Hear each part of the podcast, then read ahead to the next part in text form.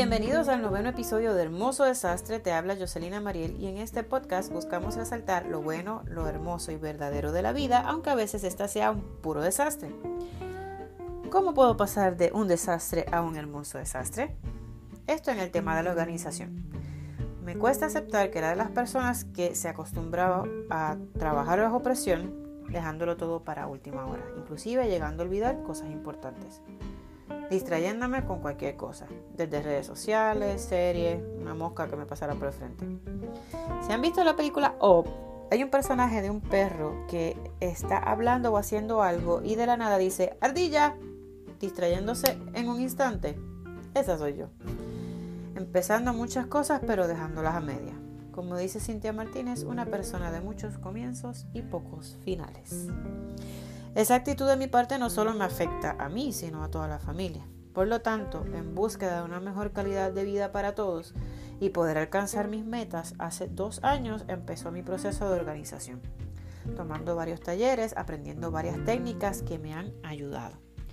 Una de las primeras técnicas que aprendí y me encanta es una descarga cerebral, o mejor conocido como brain dump.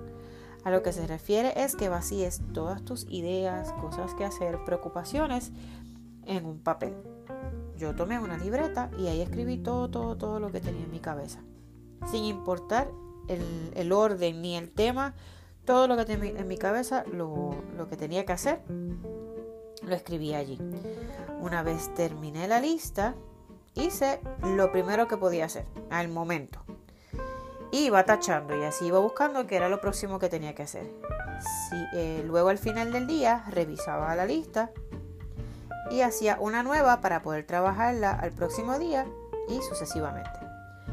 Junto con esta lista también usaba la técnica Pomodoro. Esta técnica es que luego que tienes todas las tareas que quieres eh, realizar en ese día, las hagas utilizando intervalos de 25 minutos para alcanzar las mismas, utilizando unas alarmas. Trabajas 25 minutos, descansas 5 minutos. Y así, luego de 4 intervalos de 25 minutos, coges un descanso de 25 minutos. Existe una aplicación que se llama Focus Keeper, que ya tiene los intervalos programados y que me ayuda porque va haciendo un sonido de tac, tac, tac, que me invita a avanzar. O sea, no me ajora, es como que me, me, ayuda a, poder ponerme en movimiento. A mis hijos les desespera, no todos aguantan el sonido. Lo uso mayormente al momento de las tareas de limpieza, de organizar el closet, de doblar las ropas, porque me ayuda a avanzar.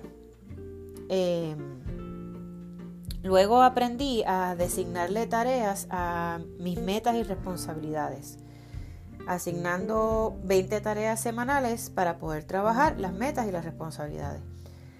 Algunas de estas tareas este, vienen de mi lista de la descarga cerebral que les hablé anteriormente. Ahora acostumbro los domingos a sentarme, a organizar mi semana verificando la lista de la descarga cerebral y añado más cosas tomando en consideración la cantidad de tareas y la necesidad de la familia. Luego lo distribuyo en los días que entiendo que los puedo trabajar. Algo que también me ha ayudado mucho a que el día corra mejor es planificar el menú semanal, el desayuno, las meriendas, el almuerzo y la cena. Pero desde que entramos en la cuarentena como que no, no, lo, no lo he hecho y quiero retomarlo. Saber de antemano que voy a cocinar me ahorra tiempo y dinero, porque ya se compra lo que se necesita según el menú que, se haga. A los nenes les gusta saber de antemano que van a comer y, ya ayudan a preparar la comida. Tengo el beneficio que mi nena mayor Mari está cocinando y parece que va a tener la mano cocinera de sus abuelas y su titilinet. Los chicos, PJ y Tiago, les gusta preparar el desayuno. Y que ellos se envuelvan en la preparación y ejecución de los alimentos es parte de su educación y formación como personas. Todo esto es lo que me ha ayudado a que mi desastre ahora sea un hermoso desastre, ya que tengo un plan para llevar a cabo.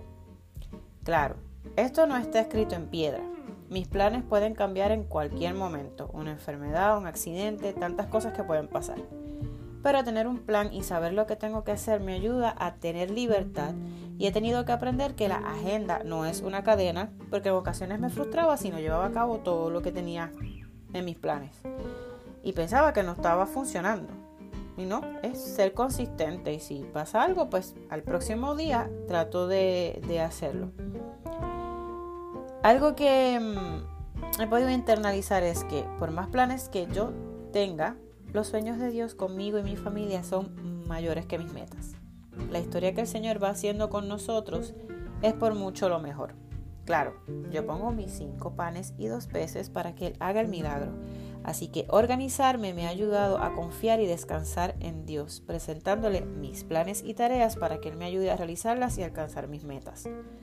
Ahora mismo, antes de la pandemia y todo lo que conlleva, eran muchos los planes que todos teníamos, nosotros teníamos un viaje, tenía programadas varias salidas educacionales con los nenes, actividades, cumpleaños, recitales, etcétera, etcétera. Y esto nos vino a cambiar la vida de la noche a la mañana. Pues este tiempo en la casa lo hemos aprovechado y atesorado en familia. Hemos aprendido bailes, recetas, a dibujar, a pintar con acuarelas. Comencé el podcast en medio de esta locura. Tener una agenda, una libreta o, un o el celular donde te planifiques no es tener un peso, es todo lo contrario. Te da libertad de escoger qué vas a hacer, cuándo y te ayuda a organizar tus prioridades y ayudar a alcanzar tus metas. Te invito a que me sigas escuchando semanalmente en Hermoso Desastre y si te gustó este episodio no olvides compartirlo. Bendiciones.